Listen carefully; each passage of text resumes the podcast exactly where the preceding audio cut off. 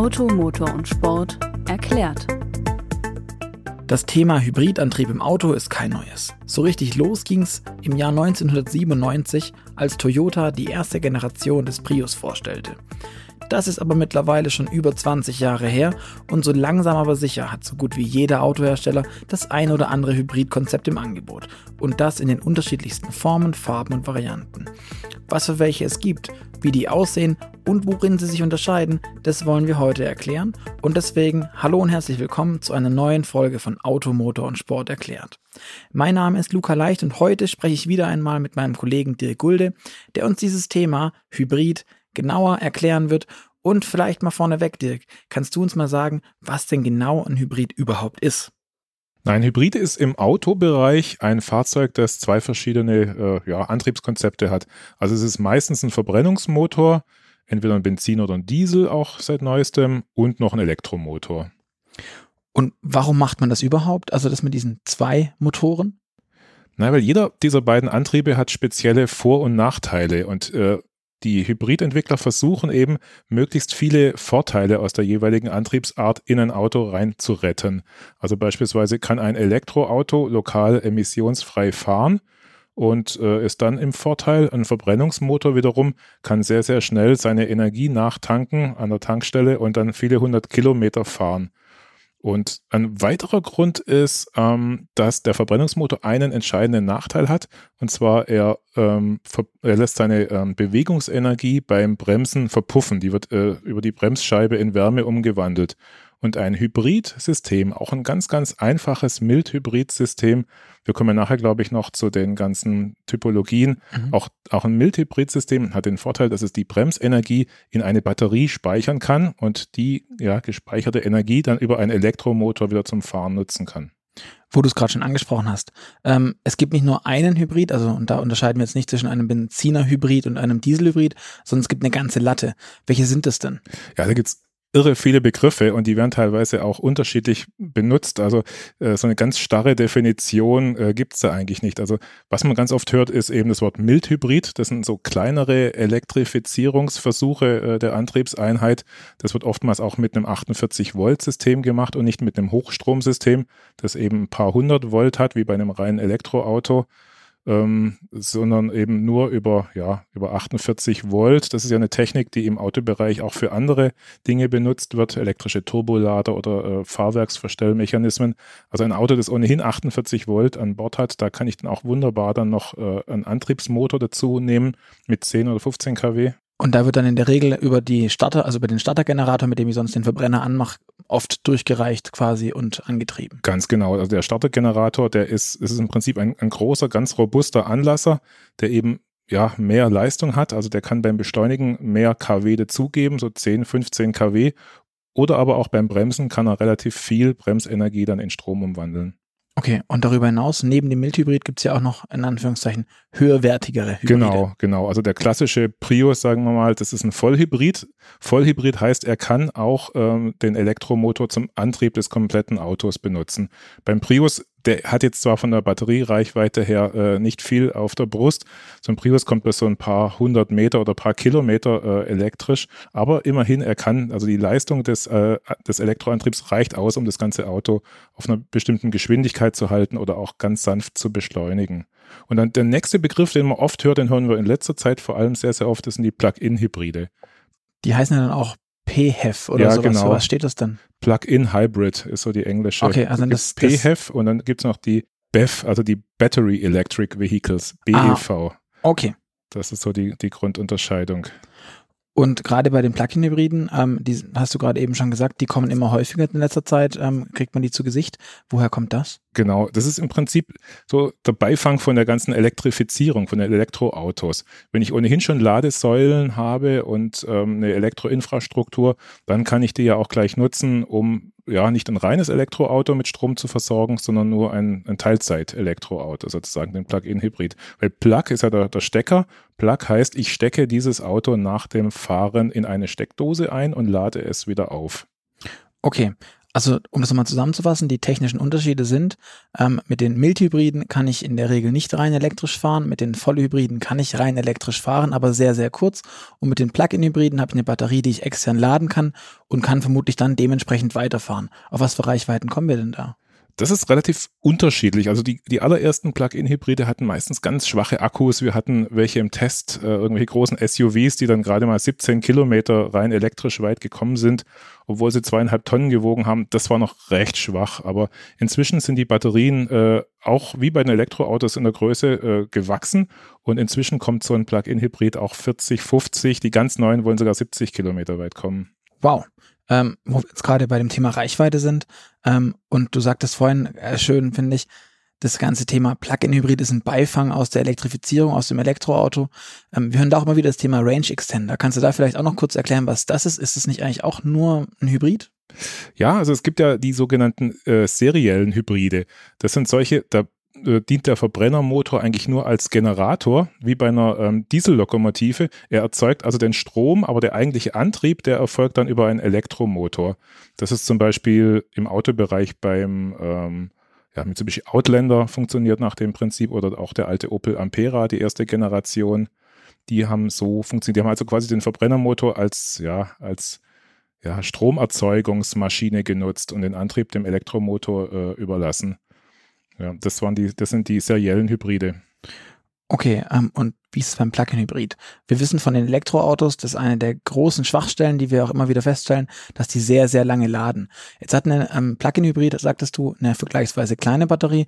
Geht es dann wenigstens auch schneller? Kann der auch schnell laden und äh, irgendwie mit Shademo, ähm, CCS laden oder was auch sonst immer alles gibt? Also theoretisch würde es wirklich sehr schnell gehen, weil die Batterie ja deutlich kleiner ist. Wir sind so im Bereich von 10 Kilowattstunden bis 20 Kilowattstunden.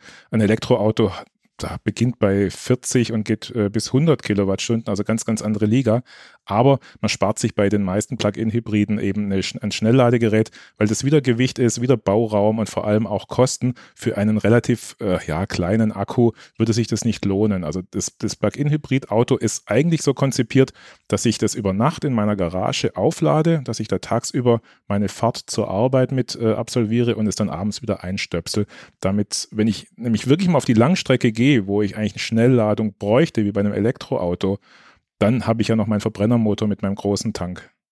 Das heißt, ich kann aber auch in dem Moment weiterhin mit dem Plug-in-Hybrid immer mit einem Verbrenner fahren, also quasi mit einem ganz mechanischen, klassischen ähm, Hubkolbenmotorsystem.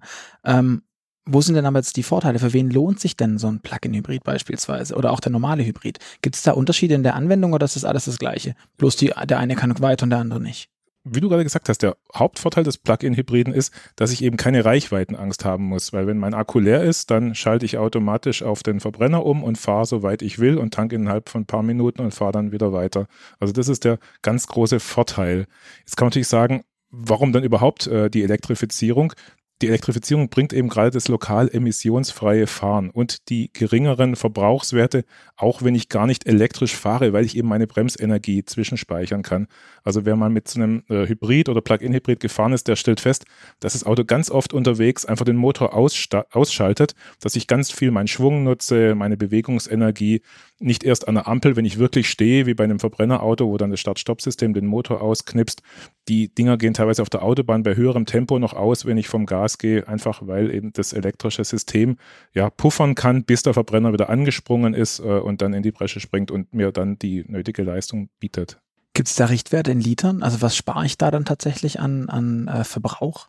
Also wenn ich mit, wenn ich immer mit leerem Akku fahre, wenn ich nie nachtanke, also wenn ich nie mhm. Strom nachtanke, dann ist der Verbrauch vielleicht so 10, 15 Prozent unter einem Verbrenner weil okay. ich eben meine äh, Bewegungsenergie speichern kann. Ich habe aber als Nachteil immer die ganze Technik, die ich mit mir rumfahre. Das ist wahrscheinlich wahnsinnig viel Gewicht und eigentlich wissen wir, das Credo in der Automobilindustrie ist seit Jahrzehnten Leichtbau, Leichtbau, immer weniger Gewicht, sparen an der Masse. Absolut. Also wenn ich nicht vorhabe, mein Plug-in auch schön abends immer an die äh, Steckdose zu nehmen, dann macht er keinen Sinn, dann würde ich einen normalen Hybrid nehmen, sowas wie ein Prius, der eben nicht für das rein elektrische mhm. Fahren großartig ausgelegt ist. Und für welches Fahrprofil eignet sich jetzt welcher Hybrid in deinen Augen?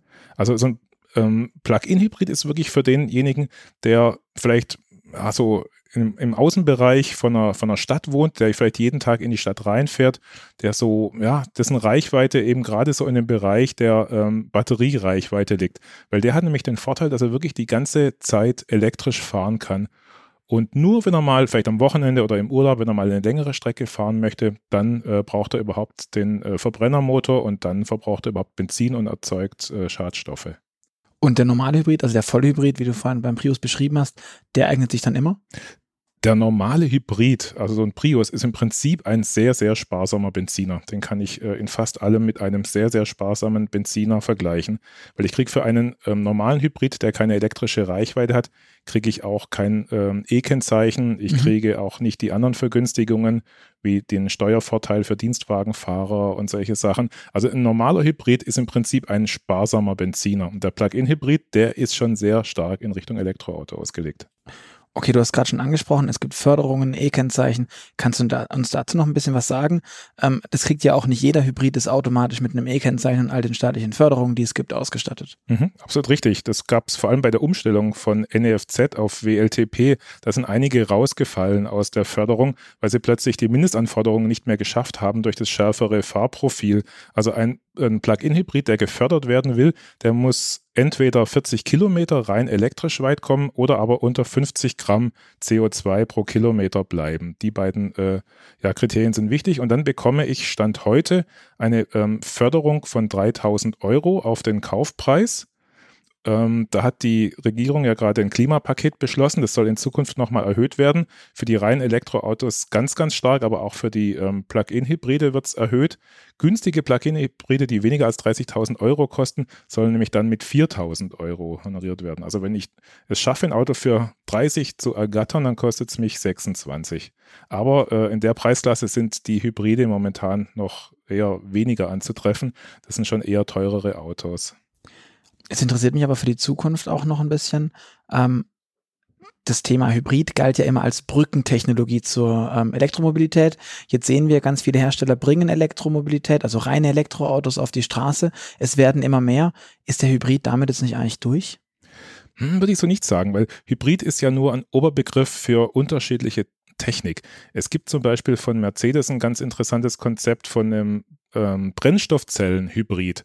Also da ist hm. im Prinzip ein Elektromotor, der den, äh, den Antrieb äh, ja, bewerkstelligt, der bekommt äh, nicht nur eine kleine Pufferbatterie zur Verfügung gestellt, wie sonst bei einem Brennstoffzellenauto, sondern eine große Batterie. Das heißt, ich kann den Wasserstoff, den ich in einem Brennstoffzellenauto mit mir rumfahre und wo es momentan noch so wenig Tankstellen gibt, den kann ich mir so schön einteilen, dass ich den nur ganz selten auch äh, verbrennen muss, weil ich durch die große Batterie dieses Plug-in-Hybriden mhm. sozusagen, weil ich damit sehr, sehr weit auch elektrisch fahren kann.